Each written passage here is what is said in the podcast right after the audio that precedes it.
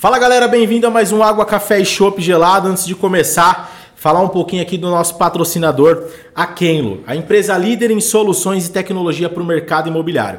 Para todos os corretores e imobiliárias que estão acompanhando aqui o nosso canal, você que acompanha a gente aqui no Água Café ou Chopp Gelado, a Kenlo oferece soluções incríveis para você na sua rotina e no seu dia a dia na sua imobiliária. Desde assistência imobiliária desenvolvida com inteligência artificial até sistema de gestão, aquele famoso CRM. A Keno também tem soluções de sistema para gestão de contratos de locação.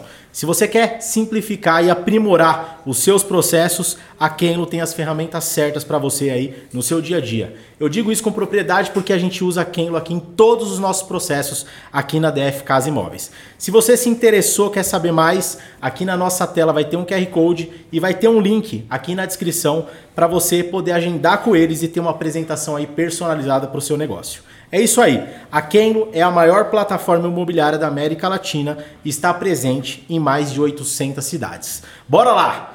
Partindo aí para quase 80 episódios do nosso podcast Água Café Shop Gelado, tem muito conteúdo.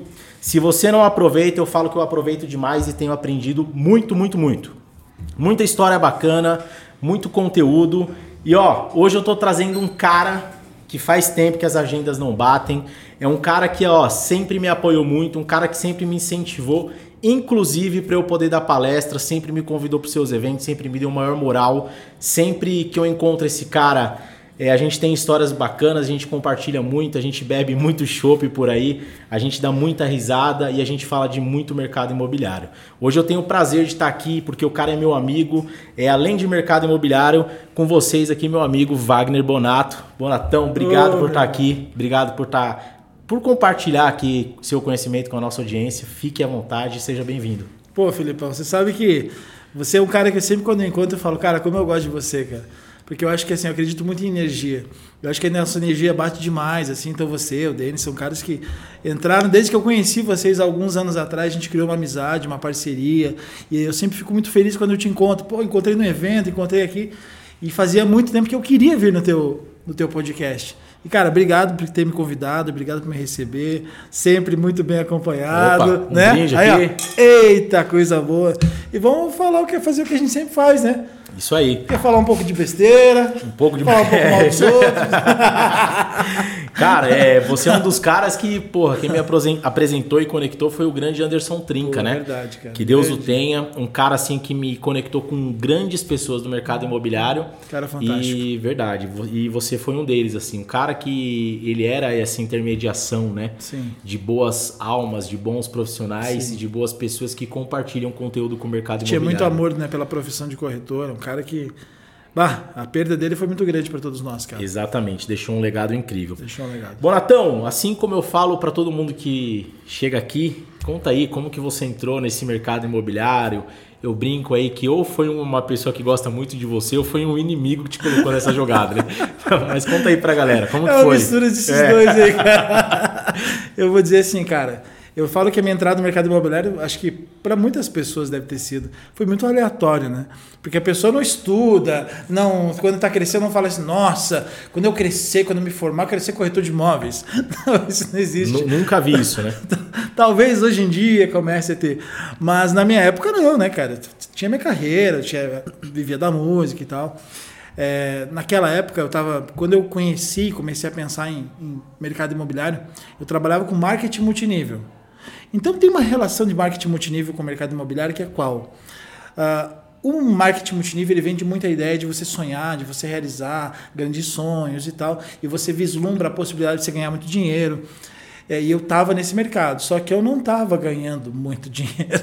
Aliás, eu estava quebrado. E aí, cara, o dia eu estava no almoço de família, assim, estava a família inteira reunida. E eu estava naquele momento trabalhando no marketing multinível de casa própria, chamava-se Casa Própria Brasil. Era parecido com consórcio. Tá. Só que você, para você contemplar as pessoas, você contemplando uma a uma. É como se fosse assim, o pessoal ia pagando as suas parcelas. É, cara, é uma pirâmide. É uma pagando pirâmide. as parcelas, juntou dinheiro para pagar a casa do próximo, paga a casa do próximo. É, é aquilo. A pessoa quando está no marketing multinível fala que não é pirâmide. Isso. Quando ela sai, ela fala, é pirâmide. Era pirâmide. Aquilo era pirâmide. É. Só que aí, como eu estava trabalhando com imóveis, então eu estava eu tava estudando sobre financiamento, sobre imóveis, a relação de consórcio, porque eu tinha que defender o meu produto. Quebra de objeção. Isso aí, exatamente, que tinha bastante, né? Sim. E aí uma prima chegou assim no almoço e falou assim, ô Wagner, você não- nunca pensou em ser corretor de imóveis?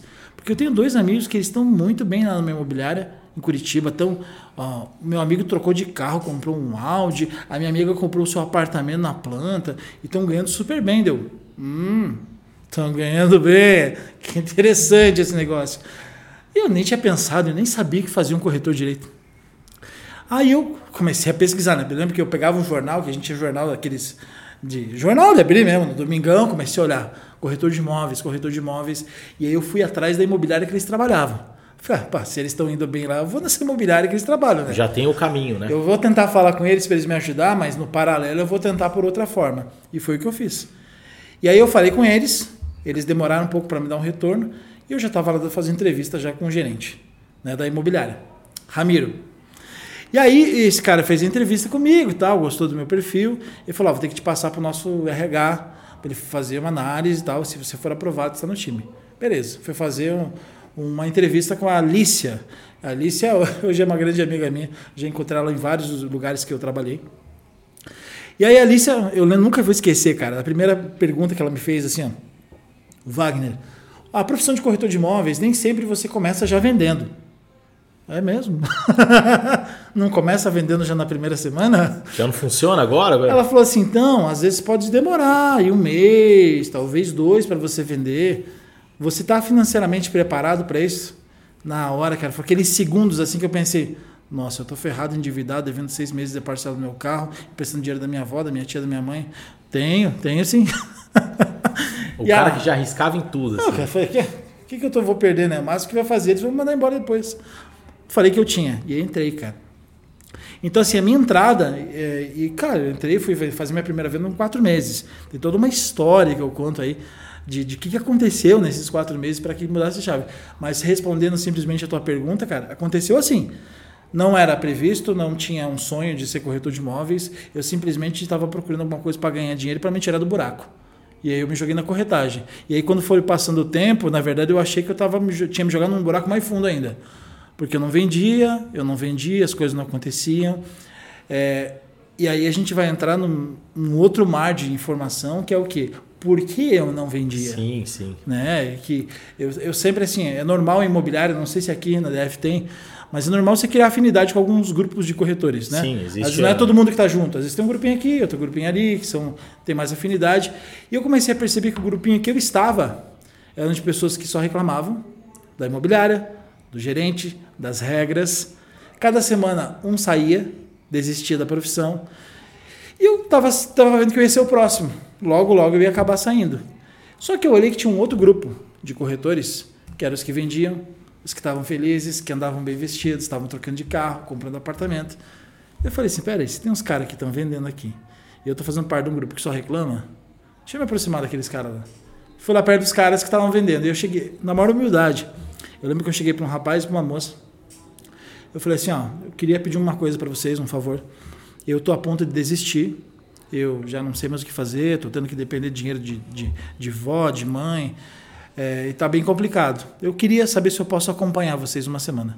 Para eu, pra eu ver o que, que vocês fazem, para eu entender o que, onde que eu tô errando. E aí, assim, eles, claro, vai, pô, vamos com a gente, cara. A gente faz, faz umas ações, a gente vai te passando o que a gente faz, você vai junto com a gente, para ver o que a gente faz. Eu, show de bola. O que eu me deparei? Eu era o corretor online que trabalhava no ar-condicionado, tomando cafezinho. Aquele terceiro mês eu tinha recebido 272 contatos, não tinha feito nenhuma venda porque eu só mandava e-mail se eu não tinha WhatsApp, Sim. 17 anos atrás.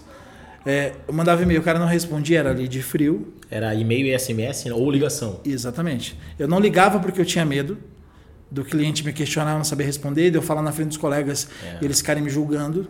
Olha só, tudo coisa que a gente vai criando. É a mente. São, né? Né? São bloqueios emocionais que a gente vai criando.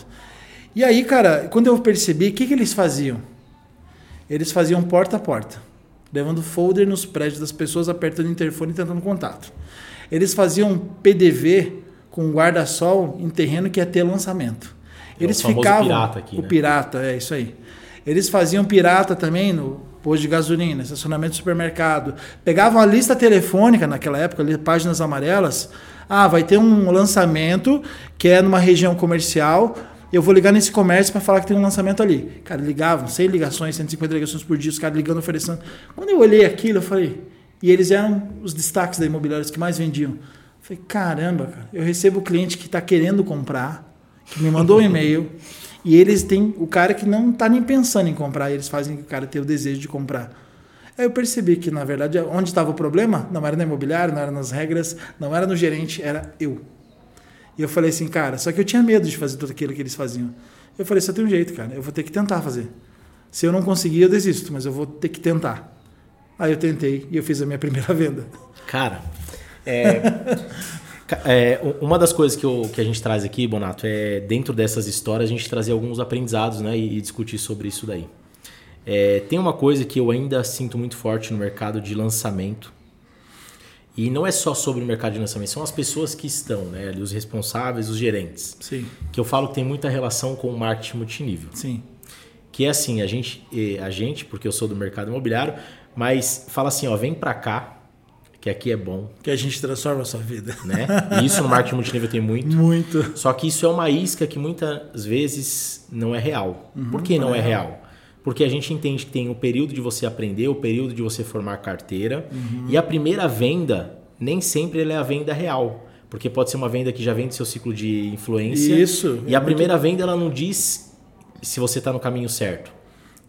Vender não quer dizer que você está no caminho certo. É isso aí. A recorrência quer dizer que você está no caminho certo. Então, assim, as pessoas atraem falando assim, ó, você vai mudar de vida, vai ganhar muito dinheiro, vai ter qualidade de vida. Uhum. Só que para quê? Para trazer pessoas para trabalhar. Você vê que isso ainda é uma realidade parecida com essa do marketing multinível? Total, cara. O marketing multinível ele, ele vende a mudança de vida vem para cá que tem muita gente próspera, ganhando dinheiro, as oportunidades são grandes. E o que na verdade a gente vê, a real, é que não se importam com as pessoas de verdade. Sim. Esse é o ponto. Porque o cara está preocupado em eu vou colocar 100 pessoas aqui, 10 vão vender para o seu ciclo de relacionamento e eu vou ter 10 vendas. Se os 90 forem desistir, não faz mal, eu trago mais 90 para complementar. E, e esse é um problema, porque uma coisa que quando eu tinha imobiliária eu fazia, e eu acho que isso eu aprendi com marketing multinível que era uma coisa importante e que eu levei isso para a corretagem e me ajudou muito. Eu usei muito tempo. Era o quê? Saber qual era o sonho do meu corretor. O porquê que ele trabalhava. O que motivava é, eu poder cobrar ele, fazer os horários, atender seus clientes, cumprir as metas que foram propostas. Era o objetivo dele.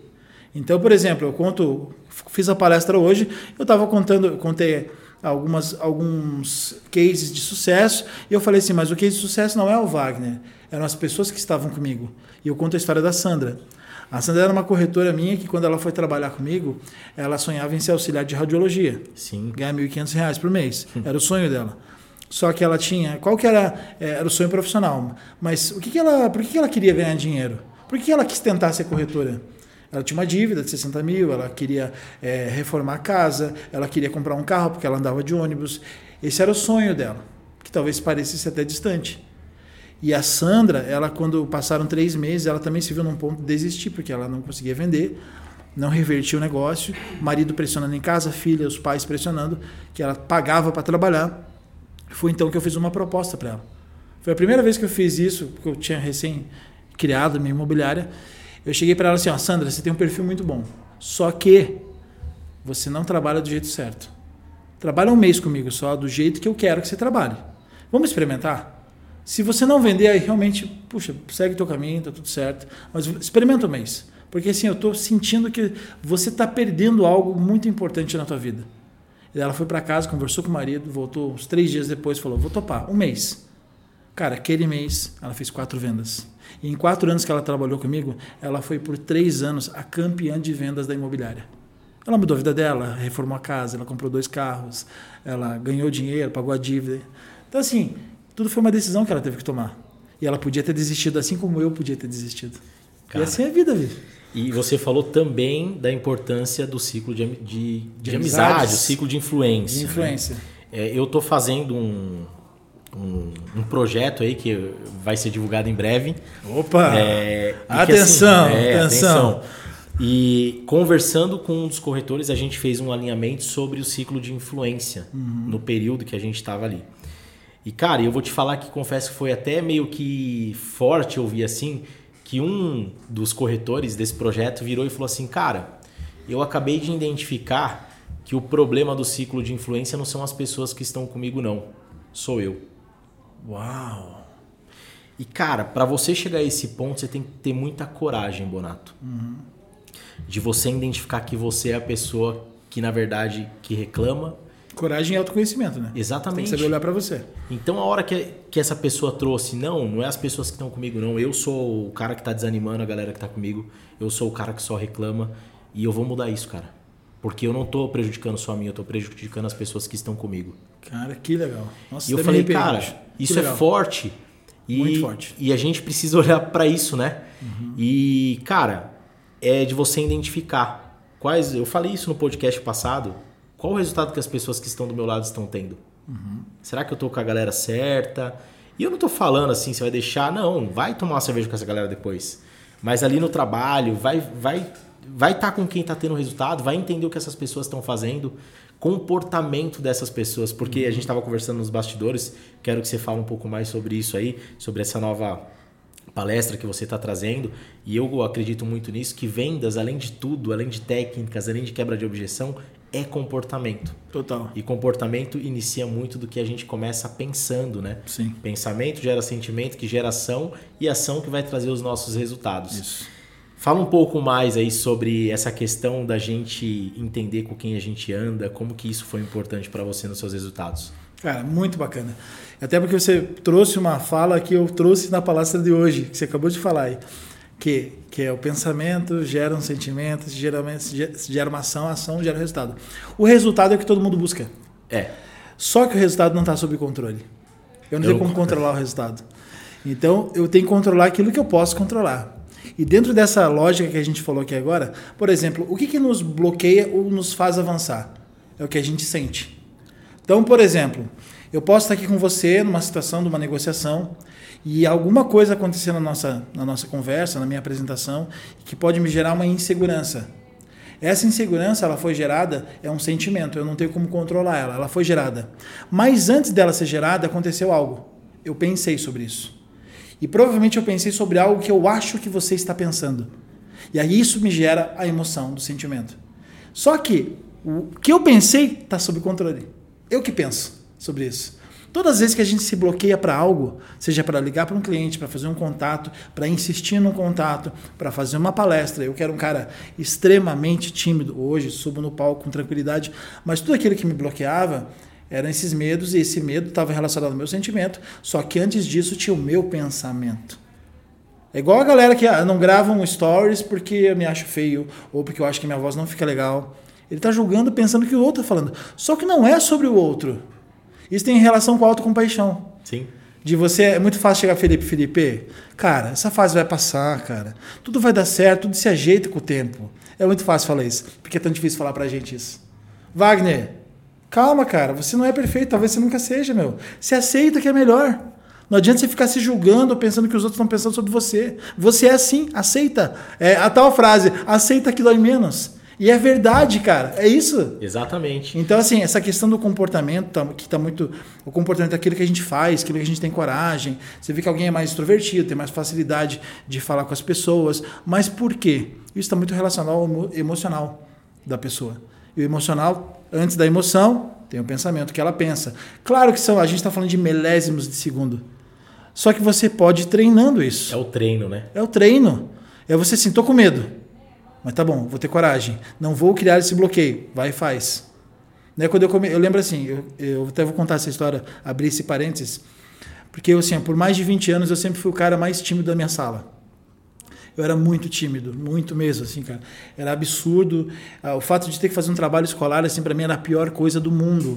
Eu preferia, assim, eu tinha vontade de parecer mais de morrer. Eu tinha menos medo de morrer do que de fazer o trabalho.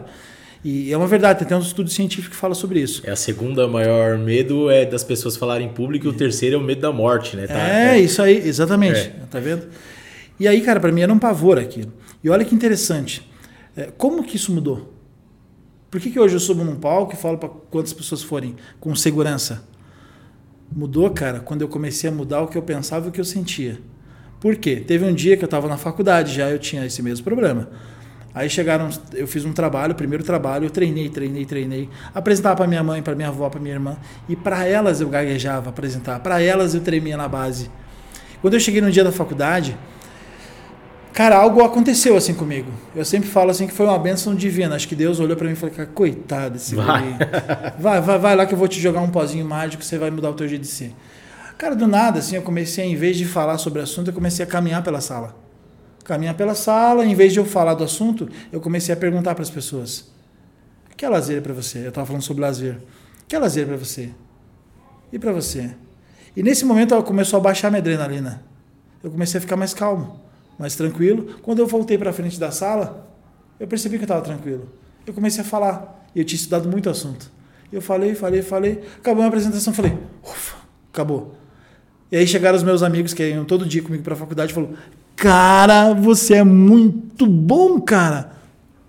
Eu? Cara, você apresenta muito bem, meu trabalho de equipe. Você que apresenta, tá definido aqui, a gente já Já era, agora. Você que apresenta, você é muito bom, deu. Eu sou bom. Você é bom demais. Virou uma chave. Eu comecei a, com, por mais que eu tivesse medo ainda, eu tinha confiança deles e eu ganhei autoconfiança. Eu comecei a acreditar que eu podia. Eu comecei a acreditar que eu era bom. E olha só que interessante, cara. Qual foi a mudança significativa disso? Foi só o que eu pensava. Porque antes eu me julgava. E a partir daquele momento, não. Eles confiam em mim. Então eu vou lá e vou fazer. Olha, cara, que louco que é isso. Isso é muito louco. E aí isso começou a mudar, mudou a minha vida, cara. E eu falo assim, ó, eu falo sempre para as pessoas, olha, sempre quando você tiver a oportunidade, você vê que alguém fez algo bem feito, elogie essa pessoa que isso pode fazer uma grande diferença na vida dessa pessoa. Cara, e é o auto-julgamento, né, Bonato? Porque assim, isso. E, e a gente trazendo isso para o nosso negócio, é, o auto-julgamento ele impacta na hora da pessoa pedir para o cliente fazer uma proposta. Uhum. Muitas vezes o corretor não pede para o cliente formalizar uma proposta porque ele tem medo de ouvir o um não. E ele isso. leva o não como um algo para ele. O cliente está falando não para mim. Sim. E muitas vezes o cliente não falou não para você, ele falou não para o negócio, para a negociação. sente mal, às vezes a gente Exatamente. quer para a gente, né? Então, às vezes, o, o corretor ele não pede para formalizar uma proposta porque ele não quer ouvir um não. Ele fica com medo de ligar para o cliente porque ele não quer ouvir o um não. Isso. E ele trava de evoluir e desenvolver na profissão. Então, uma coisa que eu sempre falo, cara, quando aparecer um momento onde você se sentir inseguro, coloca na frente ali o porquê que você faz o que você faz. Isso. Quais são os motivos que te levam a sair de casa todos os dias? Quando você entende o seu porquê, você enxerga o que você precisa fazer, cara, você começa a tirar tudo da sua frente, porque você tem um porquê muito bem definido. Isso. Eu sempre falo, cara, que são cinco porquês que você tem que ter claro na sua mente. Que é o que, por que você, por que, o que, que você quer da sua vida, o porquê você quer, o que, que te motiva, o que você vai fazer e como você vai fazer. Quando você tem essa resposta para qualquer objetivo que você tenha, tudo fica mais claro. Você tem clareza, aí você é, define um tempo, que aí você tem a tua meta, e tudo fica mais claro. É só cara, você começar a fazer. Ah, mas eu não sei o porquê. Cara, então pense em alguém que te espera todo dia na sua casa. Se não uhum. for por você, que seja por alguém que confie em você, velho. É só você começar a pensar o seguinte. Cara, eu quero ganhar dinheiro? Não, ninguém quer ganhar dinheiro. Ninguém trabalha por dinheiro. As pessoas pensam que é por dinheiro. A gente trabalha pelas sensações que o dinheiro proporciona, não pelo dinheiro. E aí acontece. Qual é a sensação que você tem? Você quer ganhar quanto? Ah, eu quero ganhar 15, 20, 50, 100 mil por mês. Tá bom. Você tendo esse dinheiro, você faria o quê? Como é que ia ser a tua vida? Ah, eu iria frequentar os melhores restaurantes. Quais restaurantes? Como é que você se sentiria lá nesse restaurante? Ah, vou fazer uma viagem. Que, para onde você vai? E que carro que você vai andar? E aí você começa a trazer de verdade a essência do que você realmente quer, como você sente e o que te motiva. Quem são as pessoas que estão com você quando você está indo viajar? Chegou em casa, quer fazer um churrasco, você está bem de vida. Você vai reunir essas pessoas no final de semana. Quem são as pessoas? Como que elas vão estar nesse Como momento? que elas vão estar te olhando? Como o que, que elas sentem por você? Como elas estão felizes pelo que você está tá conquistando? Aí você começa a descobrir os seus porquês. Sim. Porque é assim que você quer se sentir. Cara, e aí você trouxe uma coisa assim que, pô, é muito legal. Acho que é a primeira vez, inclusive, que eu vou trazer isso e talvez seja você a pessoa certa para a gente falar sobre isso. E, cara, sobre esse tema, né, dos porquês, e aí existe muitas crenças nesse meio, né?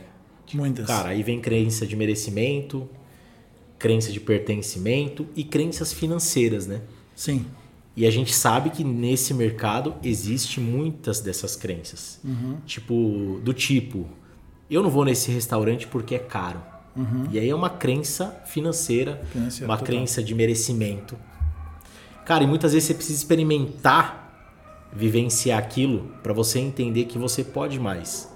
Para você começar a dar valor para outras coisas, para você desbloquear coisas na sua cabeça que vão te levar a ter resultados Exatamente. melhores. Pra você querer mais daquilo. Exatamente. Você precisa criar esse desejo de querer mais daquilo. E você, quando você fala de crenças, eu acho que tem algo muito legal que eu falo, que é o seguinte: às vezes o corretor não consegue. Eu trabalho muito com alto padrão já há muitos anos. Uhum. Meu mercado lá é, cara, alto padrão. Apartamento mais barato é a partir de um milhão. Então, o que, que acontece muito com o corretor que trabalha esse nicho? Ele, primeiro, ele pensa muito com o bolso dele.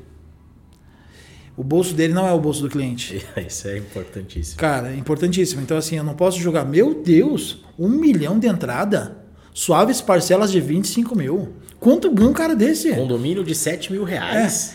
Só que assim, cara, eu sempre falo o seguinte, porque daí você começa a se sentir inferior ao cliente. É. É uma você crença. diminui, você tem medo de falar com o cliente, você tem medo de se insistir. Como é que você vai vender pro cara desse? Não vai vender. Não vai. Por quê? Você cria essa limitação achando que ele é melhor que você, quando na verdade não é. As pessoas têm as mesmas capacidades de forma natural. O que diferencia é que o teu tempo, o teu, a tua timeline da sua vida é diferente da do outro. Pode ser que o cara tenha muito dinheiro hoje, mas pode ser que daqui dois, três anos você tenha muito mais que ele. Pode ser que não.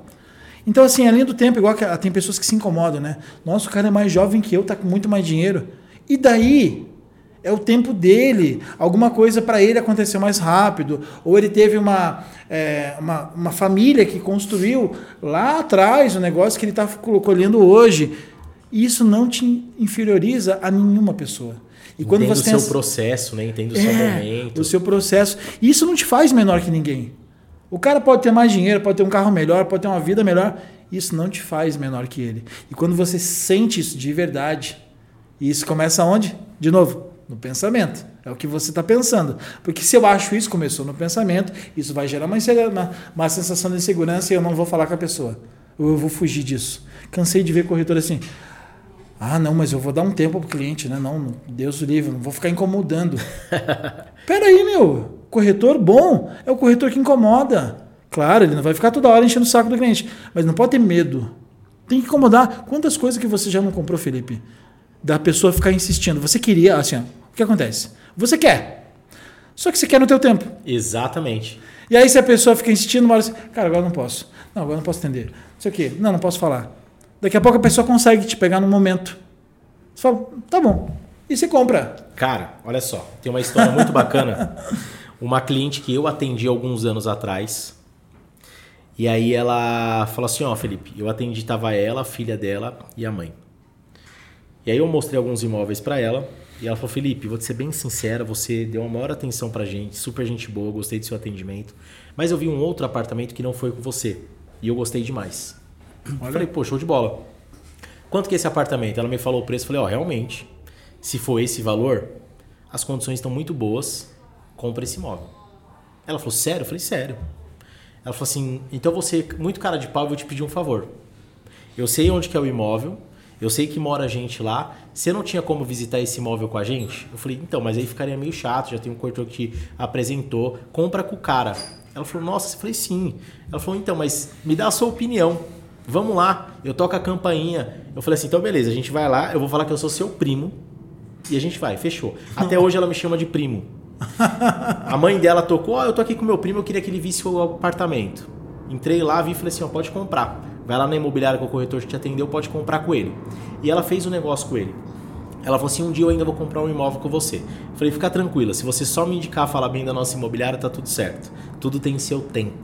Perfeito. E aí, ela por um- um- teve um te- uma época que ela voltou e falou: Felipe, tô procurando um sobrado, assim, assim, assim. E ela veio ser atendida por um corretor aqui da DF Casa Imóveis. E aí ela comprou um imóvel com o nosso corretor. E o que, que ela falou para mim, Felipe? Eu sim comecei a olhar um imóvel, ia comprar com vocês, porque você, eu considero, é, na brincadeira, como primo, você fez algo que ninguém faria por mim, né? E só que tem uma coisa: no meio do caminho, eu desisti de comprar um sobrado. E o Alberto, que é o corretor de vocês, ele foi o único corretor que não desistiu de mim, mesmo eu tendo desistido de comprar. O Alberto sempre me mandava algumas opções dentro do perfil que eu queria, até que ele me mandou um imóvel que eu falei assim: caramba, era esse imóvel que eu queria. Olha que E aí eu decidi cara. comprar. Olha. Então tá muito dentro do que você falou. Uhum. É sobre você entender a necessidade do cliente e aí você mandar, você conversar com ele sobre o que interessa para o cliente. Isso aí. Né? Isso, isso aí. É sobre isso, é sobre Isso. você ser interessante para o cliente. Isso. Você vai ser chato, você vai incomodar se você falar sobre coisas que não importam para o cliente. Isso. Exatamente. Então, é, tem que quebrar essas crenças de que o cliente não quer me ouvir, de que eu vou ser chato para o cliente, de que eu não posso ligar. Se existe um telefone com uma linha telefônica, é para ser feito ligação. Claro. Se o cliente não puder te atender naquele momento, simplesmente ele vai falar: Olha, Bonato, eu tô numa reunião, você pode me ligar daqui a pouco? Então, galera, tá tudo bem. Tira essa, coloca o seu porquê na frente e faça o que precisa ser feito. Isso. Não é sobre isso? É isso, cara. E tem uma coisa muito legal que você falou aí, que nessa questão de você descobrir o que o cliente quer, o que importa para ele. Porque toda vez que você fala algo que importa para ele, você tem a atenção dele. O duro é quando você começa a falar de coisas que não interessam para ele. E por isso que é muito importante no, no início do atendimento de um cliente você descobrir os porquês do cliente, Sim. não os seus. Né? O que importa para ele, por que é interessante para ele, ele vai, ele vai financiar o imóvel, ele já fez uma análise no banco, ele quer colocar um imóvel numa negociação, é imprescindível isso ou não é?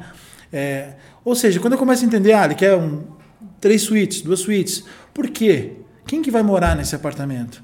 Como é a vida deles? Eles têm eh, filhos vai para a escola, perto do trabalho. Quando você começa a entender como é a vida, qual é a experiência que o cliente está procurando para a família dele, é muito mais fácil e assertivo o que você vai apontar. E aí entram até outras coisas, né? Porque eh, mais técnicas, por exemplo, ah, um corretor hoje seu aqui, deve, deve- a maioria deve ter mais de 100 pessoas cadastradas no seu CRM e dificilmente eles vão gravar isso na cabeça. Então, olha a importância de você usar um CRM, como até o patrocinador que você tem aqui, de um CRM, Kenlo. a Kenlo, que você vai poder o quê? Administrar isso. Sim. Porque o que eu falei com o Felipe hoje, eu tenho que anotar quais são as preferências, quais são os porquês dele, qual é o nome do filho, qual é o nome do cachorro, o nome da esposa, todo mundo, para quando eu me conectar com ele todo momento, ele perceber que eu dou importância para ele. Que eu me preocupo com ele, não só comigo. Eu não quero falar do que eu acho melhor no imóvel. Eu quero falar do que ele me disse que acha melhor no imóvel É e que esse imóvel tem. É isso. Cara, Eles têm a atenção dele. É assim, ó, eu fui fazer um atendimento recentemente com uma corretora. E aí, assim, é, é, é uma pessoa que é do meu ciclo de influência, e eu passei o contato para uma corretora, eu fui acompanhar. E assim, todo lugar que eu vou, eu falo que eu sou corretor de imóveis, né? Ótimo. E aí, cara, assim, a pessoa falou assim: eu quero nesses condomínios. E aí eu falei para a corretora, ó, falei, o cliente de altíssimo padrão, ele já tem definido onde ele quer morar. né? E assim, ó, por que, que ela quer nesses condomínios? Porque é mais próximo do trabalho dela. O outro apartamento é dois quilômetros dali, só que esses dois quilômetros ela já pega um trânsito, isso atrapalha no horário do almoço, porque ela vai duas, três vezes no dia até o apartamento dela. Olha então, assim, ó, mesmo sendo perto, próximo, ela morar um, um pouquinho mais perto do escritório dela já facilita a vida dela. A gente foi na visita, e na visita entramos no elevador, o filho dela, acredito, me recordo, tem 11 ou 12 anos, falou assim: Essa daqui é a torre A ou a torre B?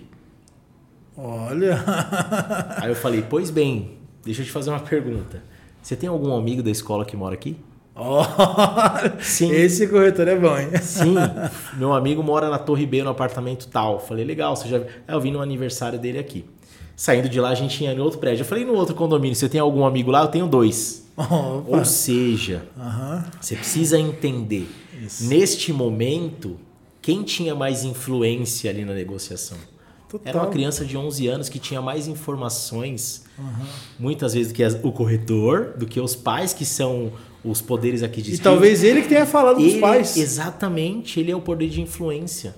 Olha só. Então, assim, entender a necessidade, entender quem, quem, é, quem vai decidir ali, quem vai decidir muitas vezes não é quem tem o dinheiro. Então, assim, a gente precisa entender muito e pensar muito sobre a real necessidade de quem está comprando um imóvel. Isso. Antes dos nossos interesses. Antes de querer apresentar um imóvel. É isso. Eu sempre bati muito nisso, cara. Antes de você mostrar. Às vezes vai acontecer, o cliente vai ligar na imobiliária, vai ver, ver um, um- um anúncio Vai. no portal, viu no site, ele vem por aquele imóvel. Tudo bem, você vai dar informação daquele imóvel, mas você precisa descobrir o que ele está procurando e o porquê ele quer. Cara, Bonato, tem um grande percentual, e aí quem tá ouvindo a gente faz essa análise aí, que é, é até muito legal, assim, ó. O cliente entrou através de um lead num imóvel. Você, corretor, faz essa análise. Quantos clientes comprou com você o imóvel que ele entrou? É a minoria. Cara, é muito Se o raro. cliente entrou, gerou o lead num imóvel A e ele comprou o imóvel A, é porque ele já passou na mão de muito corretor que não entendeu a necessidade dele. Isso aí. Porque, cara, 80% dos clientes entram pelo imóvel A e compram o imóvel D. Isso aí. Exatamente. Entendeu? Porque assim, o imóvel que ele gerou o lead é o imóvel que por algum motivo, algum motivo, através da foto ali, gerou o interesse dele, dele querer saber alguma informação. Exato. E aí você tem que entender por que, que aquela informação. O que chamou a atenção dele É. naquele imóvel? Por que, Bonato, por que você se interessou nesse imóvel? Isso! O porquê, demais, faz. o porquê dentro da pirâmide da neurolinguística é a palavra que nos traz o quê? Motivação e valores. Isso. Aham. Motivação e valores é a necessidade ali enrustida, né? Exato. Então, por que que você se interessou Uhum. nesse imóvel? Ah, porque é do lado do meu trabalho, porque é na rua da minha mãe, porque tem três dormitórios. Porque eu gostei da sacada que é Cara, e aí- ampla e aí você vai- churrasqueira, eu gosto de fazer churrasco. Ah, então você gosta de fazer churrasco? Você vai sempre, traz as fa- a família, os amigos? Não, toda quarta-feira tem futebol e eu gosto de reunir os meus amigos lá em casa pra gente fazer um churrasco. E por que nesse, nesse condomínio? Cara, porque meus amigos moram nesse condomínio. Isso. E aí você começa. Cara, E aí, cara, legal. entenda o porquê. O porquê é o Isso, mais importante. isso. O porquê é importante pra você. Por que, que eu saio todos os dias da minha casa? O porquê vai quebrar essas minhas crenças de que me travam. isso, E o porquê é o importante pra você entender o seu cliente. isso. Então, sempre falo assim, invista nas horas de café, antes de apresentar o imóvel. Se o cliente chegou na imobiliária, num, num PDV, pô, o cara chegou num PDV. Tá bom, tem aquele empreendimento. Mas senta e conversa com ele, porque dentro daqueles interesses dos porquês do cliente, você vai apresentar o imóvel em cima dos porquês dele. Não adianta Exatamente. lá. Chega lá, vamos lá, vou imaginar. Eu trabalhei muito com lançamento. Chega lá, um lançamento, tem um plantão, tem uma, uma, uma torre lá para você apresentar, área de lazer e tal. Aí lá vai o corretor. Se, ele- se o cliente entra e já vai para a torre, ele vai falar assim: então esse aqui tem uma área de lazer assim. Às vezes o cliente está assim: não uso piscina. Academia não quero nem saber. E o corretor, não, piscina, é isso, academia é aquilo. Agora, se ele senta com o cara e ele fala assim: ó. Esses negócios de área de lazer não me importa, eu não uso nada disso. Eu quero um apartamento sem ser assado. Quando você vai apresentar, fala assim: aqui tem área de lazer, tá? mas isso aqui não importa muito bem. você já vai para aquilo que importa para o cliente. E o cliente vai até falar assim: esse cara entendeu o que eu quero. o Vila Real veio aqui e contou uma história bem legal, que assim, ele queria ele um, um carro de sete lugares, porque ele queria levar a sogra dele junto ali no, no passeio com a família e a sogra junto. Ele precisava de um carro de sete lugares. E ele foi comprar um carro de sete lugares, o vendedor perguntou assim para ele. Levou ele e falou assim: olha o motor desse carro. Ele falou, cara, o ve- o vendedor poderia ter virado para mim e falado assim: por qual motivo Aham. você precisa de um carro de sete lugares? Isso. E o cara foi mostrar o motor. Então, assim, cara, se você não entendeu por que você não vai criar conexão. Você não tá nem afim de cara, ouvir daí depois. e o mais importante, você não vai ter argumentos para quebrar a objeção.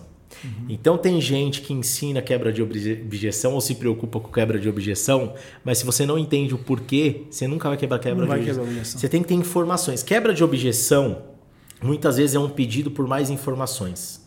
Só que você só vai quebrar a objeção se você tiver as informações importantes do cliente para que você possa argumentar e mostrar para ele os valores para que ele possa tomar a decisão de Isso. compra. É exatamente isso, cara. Então é sobre isso.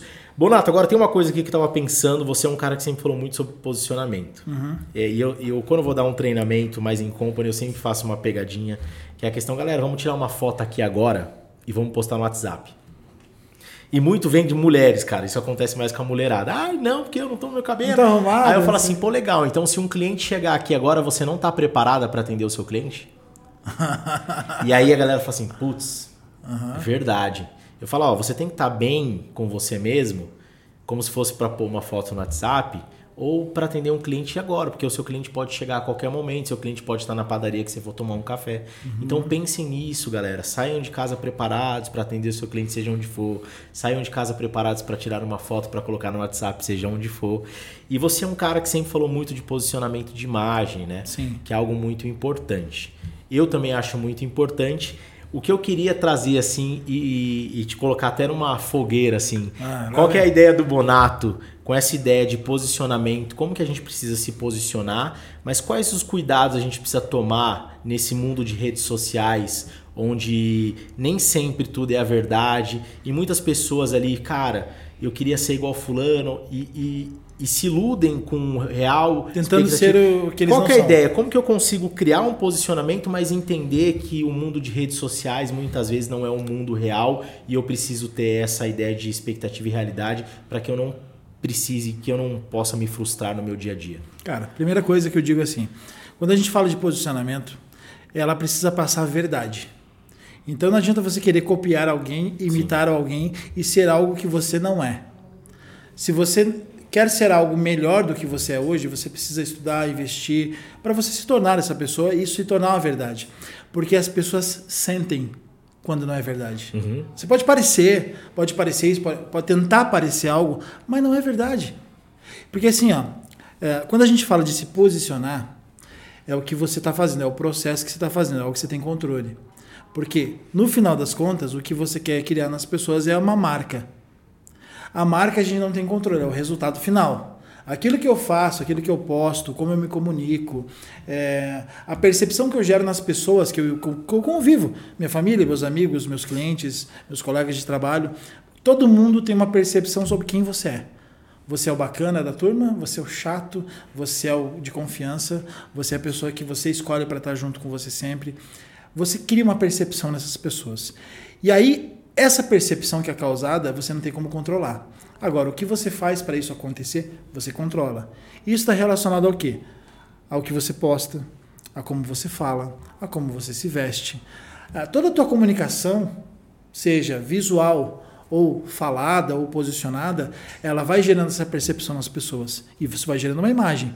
Quando a gente traz para o nosso negócio, venda de imóveis, que tipo de imóvel você vende? Quem é o público que você quer impactar? As pessoas gostam de comprar com pessoas parecidas. De certa forma. Não que você tem que se vestir igual ou ter a mesma capacidade financeira, mas dificilmente você vai ver relações de confiança com pessoas completamente diferentes. Então, assim, as pessoas gostam dessa similaridade. Então, para isso, quando a gente fala de posicionamento, o que eu tenho que cuidar? Primeiro, o que eu estou posicionando é verdade? Ou o que eu estou mostrando vai favorecer a minha imagem ou vai me prejudicar? Vou dar um exemplo bem simples. Tô aqui fazendo churrasco com a galera, estamos tomando todas. É tudo, e é normal você estar tá com os amigos, se vida divertindo. Real. Tudo mais, vida real. Agora, cabe isso na sua rede social que está o seu cliente lá? Talvez não. Eu, por exemplo, eu evito esse tipo de coisa. Né? Eu me divirto pra caramba, você me conhece, eu gosto de festa, gosto de estar com os amigos, gosto de tomar uma cervejinha. Mas, cara, não fico postando isso, porque isso vai interferir na minha imagem. Né? Aonde eu frequento, o que, que eu faço nos lugares que eu frequento? Isso interfere na minha imagem. Então, tudo que você faz, tudo que você comunica está interferindo na sua imagem. A foto que você tem no WhatsApp, a foto que você publica no seu Instagram, interfere na sua imagem. As pessoas começam a olhar, mas peraí, nossa, o Felipe é assim, é. E aí que você falou está perfeito. Você tem que estar tá pronto para vender todo dia. Por isso que meu nome do meu livro é Hoje Eu Vou Vender. Porque Sim. todo dia é dia de vender. Inclusive hoje. Hoje já vendeu alguma coisa? Temos que vender.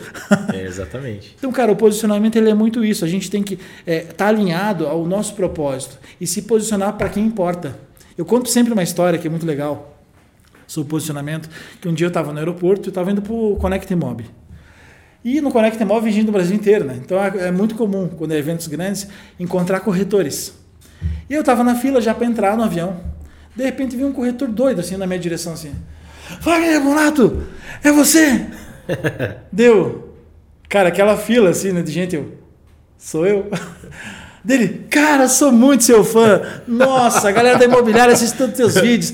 Eu sei que a galera, o pessoal da fila ficou tudo olhando. Aí eu vi que o pessoal ficava curioso. Quem que é esse aí? Será que é um ator da Globo? eu não estou reconhecendo ele. Deve ser alguém famoso. E esse dia foi muito interessante. Daí o cara falou assim: posso tirar uma foto? Ele tirou uma foto comigo. E eu vi que assim, eu fiquei até meio constrangido, porque as pessoas todas ficavam me olhando para tipo, tentar identificar quem que é esse cara. E tá bom, esse cara foi embora e tal. E aí quando eu entrei no avião, não tinha ninguém do meu lado. Daqui a pouco veio a aeromoça, uma que estava de viagem, não estava uhum. trabalhando. Ela, posso sentar do seu lado? Pode. E essa aeromoça, ela deve ter visto essa cena.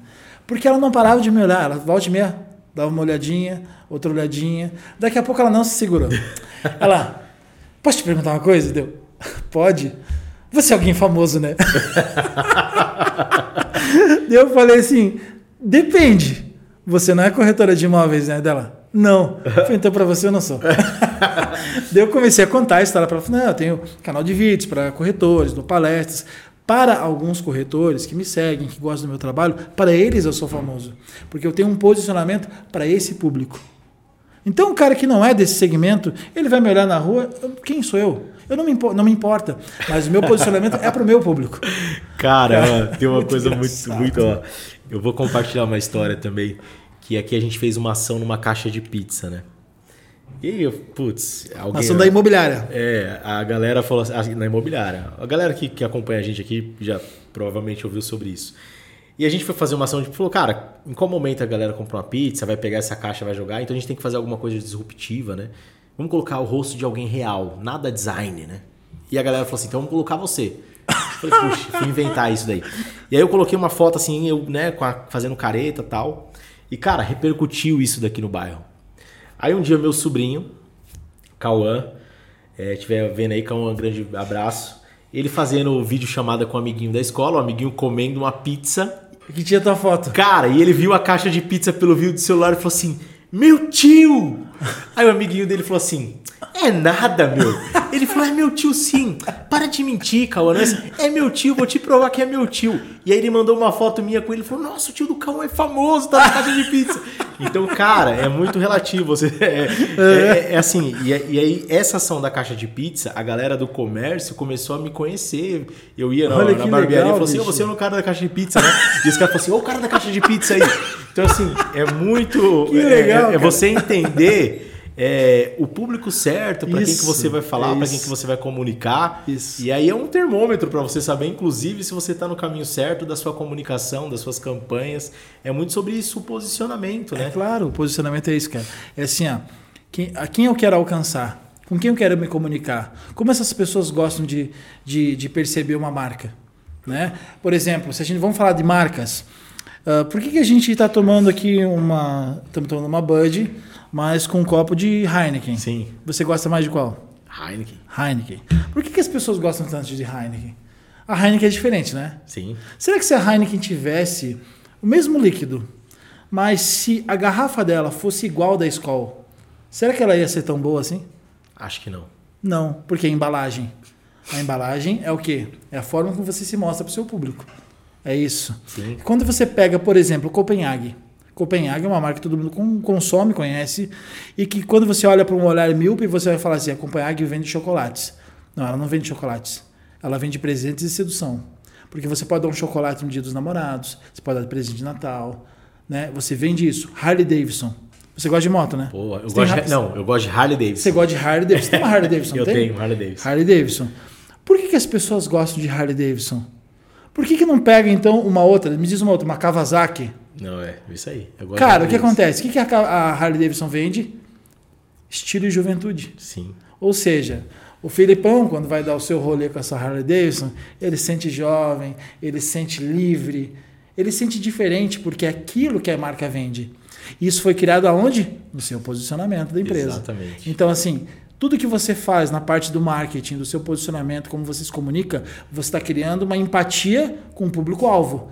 O segredo é Será que o teu posicionamento está alinhado com a marca que você está criando? Quando você consegue isso, tá tudo certo. Porque quando eu falei de Copenhague, a gente percebe que é isso. Quando eu falei de Harley Davidson, também. Quando eu falei de, de Heineken, mesma coisa. Agora, e a tua marca de corretora, a tua marca de imobiliária, será que tem essa mesma percepção? É isso que a gente tem que se questionar. Cara, é muito louco. Tem a história até da Boticário, que a Boticário, é. quem que era o principal concorrente da Boticário ali? Avon? Não. Não, a Natura? Cacau Show. Cacau as, Show? Porque as pessoas davam o Boticário como item de presente. e começaram a dar Olha. chocolate e os kits de chocolate também como item de presente. Caramba, cara. Então a Boticário identificou que um dos maiores concorrentes dele se tornaram a Cacau Show. Então, assim, às vezes, dentro do seu posicionamento, seu concorrente não é nem a mesma coisa, nem a mesma empresa, nem o Olha mesmo que produto, interessante nem o isso. mesmo serviço. Então, é o que eu trago também, falo muito, cara, você tem que identificar que às vezes o seu concorrente não é o corretor, não é a imobiliária, não é o produto, não é a construtora. Às vezes o seu concorrente é aquilo que toma a, a percepção de marca do seu cliente. Cara, por que, que eu vou deixar de comprar um imóvel?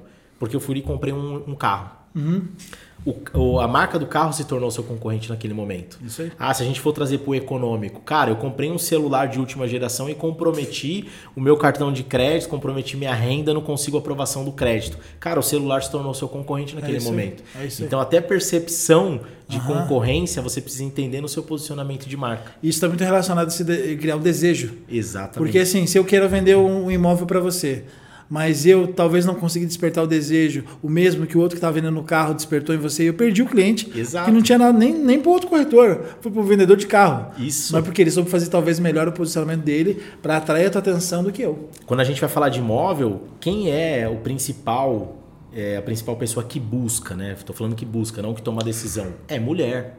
Uhum. Né? Quando a gente vai falar de compra de carro, quem que toma a decisão de busca? O homem. homem. Então a gente fala são coisas diferentes, mas que rouba a atenção do mesmo público que está ali para tomar a decisão de comprar um imóvel. Uhum. Exatamente. Então é muito importante. Bonato, a gente está seguindo para o final do nosso bate-papo. Fala um pouquinho aí do seu livro, fala um pouquinho dos seus projetos, fala um pouquinho para a galera sobre é, o Bonato daqui para frente. Legal. Esse ano, né, cara, eu fiz um projeto muito legal que foi o Tô de Mudança. É, fiz um reality show do, de, da- do processo de mobília, decoração, é, organização do meu apartamento. Então, todo mundo que gosta desse, dessa questão de, ah, quero ver um imóvel do zero, ser todo mobiliado, decorado, equipado, experimentado, e ver como funciona tudo isso. Porque foi, uma, foi criado, eu acho que as coisas acontecem muito assim, né?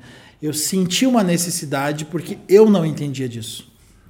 E eu falei assim, caramba, quantas pessoas não entendem disso também?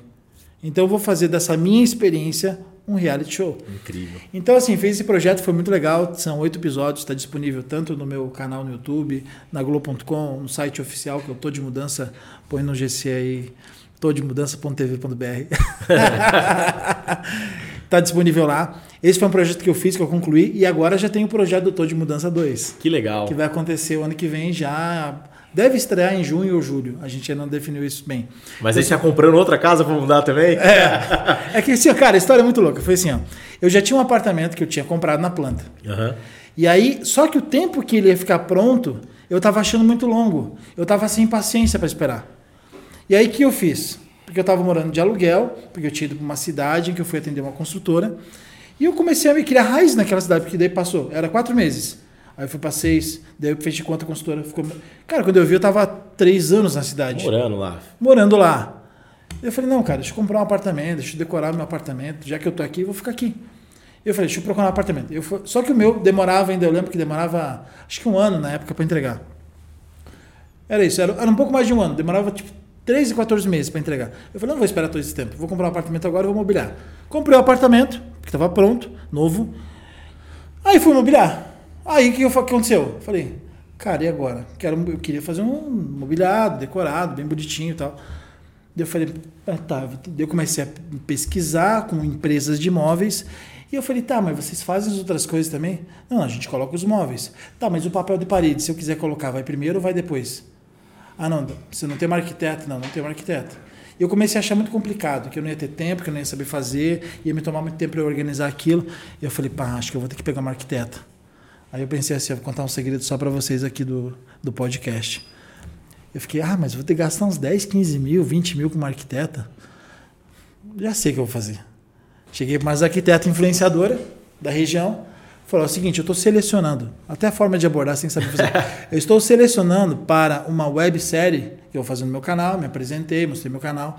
Arquitetos que queiram acompanhar o processo de, de mobília de um apartamento, montar o meu projeto. Acompanhar isso aí eu vou mostrar no meu canal. Você tem interesse? Claro, temos muito interesse. Pronto, já consegui as arquitetas. Falei, já não vou me incomodar. Vocês acompanham a obra, fazem a gestão? Sim, a gente faz tudo. Falei, maravilha, resolvi esse problema. Aí na reunião elas falaram assim: Wagner, que legal esse projeto. Você sabe que a gente tem muita empresa que são nossos parceiros e tal, que eles podem se interessar em até ser patrocinador desse, dessa tua série, deu? Sério? Conta mais. Me fala mais sobre isso. Elas começaram a falar e eu falei assim, tá. Então, peraí, se eu fizer um projeto que ele seja maior, se ele seja mais poderoso, cara, daqui a pouco eu mobilio meu apartamento todo. Foi isso que eu fiz. Aí eu fechei uma parceria com a NSC, que é a Globo de Santa Catarina, e a gente criou um canal dentro do G1 da Globo, G1 Santa Catarina. E aí o meu reality show ia passar onde? No G1. E eu chegava nas empresas, olha, vou lançar um reality show, são oito episódios, vai, a gente vai mostrar todo o apartamento, toda a experiência de se montar um apartamento. Você vai poder colocar os seus móveis ou os seus produtos à disposição. A gente vai mostrar isso, não vai ser de forma comercial, para não ser chato, vai ser uma coisa orgânica, normal. Sim. Mas o teu produto vai estar tá lá, inserido nesse projeto como um todo. Nossa, na Globo.com? É, na Globo.com. Que interessante, muito bem, mobiliou o apartamento inteiro. Show, Olha, eu vou te falar. Show. E fiz isso no reality show. Então, isso é uma coisa que aconteceu e que deu muito certo. E que daí que acontece? Só que o que acontece? Esse processo não foi fácil fazer.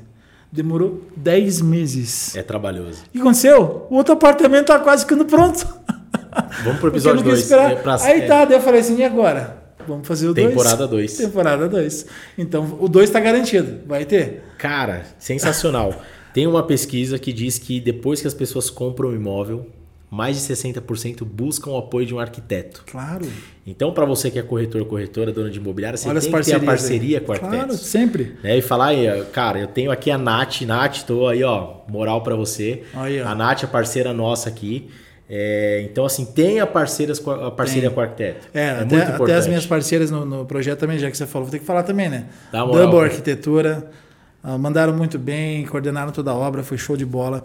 E aí, cara, além desse projeto, lógico, eu lancei o livro também em outubro do ano passado. Está sendo, graças a Deus, um sucesso, cara. Inclusive, eu tive até problema para São Paulo, porque eu achei, eu coloquei os meus livros todos no estoque no depósito. E fui vendendo. Quando precisava, ah, vai lá, pega três caixas, vai lá, pega duas caixas.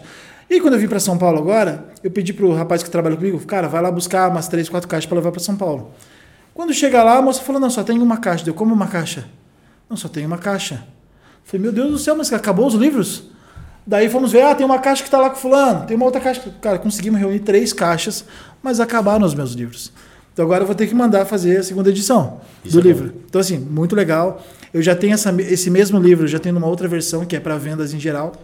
Então eu fiz, hoje eu vou vender, o nome do meu livro é Hoje eu vou vender os 12 pilares para um corretor ser extraordinário. Agora eu vou lançar a outra, hoje eu vou vender não sei quantos pilares vai dar, mas é para o vendedor, de uma forma geral, ser extraordinário. Para a gente poder também. É que faço muito evento que não é para corretor. Isso é importante. E aí eu quero ter uma, uma versão do livro para vendas de uma forma geral. Eu e também pra... tenho uma versão de um livro que vai ser lançado agora ano que vem com uma editora do Rio de Janeiro, que vai falar um pouco da mais da minha biografia. E, cara, é isso que eu tenho de projeto. Sim, espero conseguir voltar com o Top Brokers também, que é um evento que você já participou e tenho saudade de fazer. Me falta um pouco de tempo hoje em dia. Um dos melhores eventos que eu já participei. É muito legal, né? É diferente. Eu gosto de fazer diferente o evento. Mas quero voltar a fazer. O ano que vem já é um projeto que eu quero estar tá, tá em pauta para colocar. É, e cara, estou fazendo bastante consultoria, né? Uma coisa que eu não, eu não, na verdade, nem gostava muito de fazer. Não era meu, meu, meu principal business. Meu principal business era palestra. Mas ele se transformou. Então hoje meu principal negócio é consultoria para construtoras consultoria comercial. Então eu fico no backstage da construtora. Eu estou lá na construtora, a construtora tem um número de vendas, ela quer aumentar as vendas. Eu vou entendendo a parte comercial, estratégica, o que a gente pode fazer, movimentar para mexer e para crescer. E ter tido bastante sucesso nisso, bastante resultado legal. Empresas que estão crescendo mais de 400% na minha consultoria, então tá muito bacana, que eu tô bem feliz. Isso é, é, show de bola. E quem não sabe, você tem a música também, né? Ah, a música tá na veia, né, cara? A música é assim, eu tive uma carreira de 12 anos com banda. Fiz mais de 800 shows, toquei com gente muito grande, artistas nacionais e internacionais, abrindo shows né, desses artistas.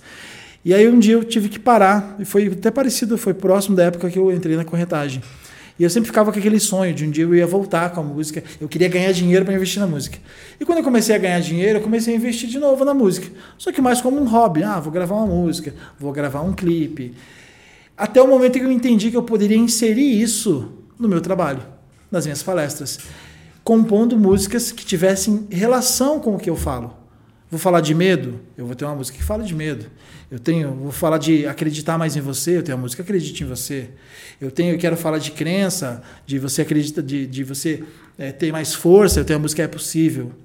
Né? É, então, assim, eu comecei a criar música, hoje vou vender. Hoje eu vou vender é um hino de vendas. Hoje Sim. em dia, muita tem gente que usa a minha música Hoje Vou Vender, que inclusive a música Hoje Eu Vou Vender, olha só, cara, ela é o segundo vídeo mais assistido no meu canal. Eu tenho muito vídeo. E hoje eu vou vender a música, a segundo vídeo mais assistido.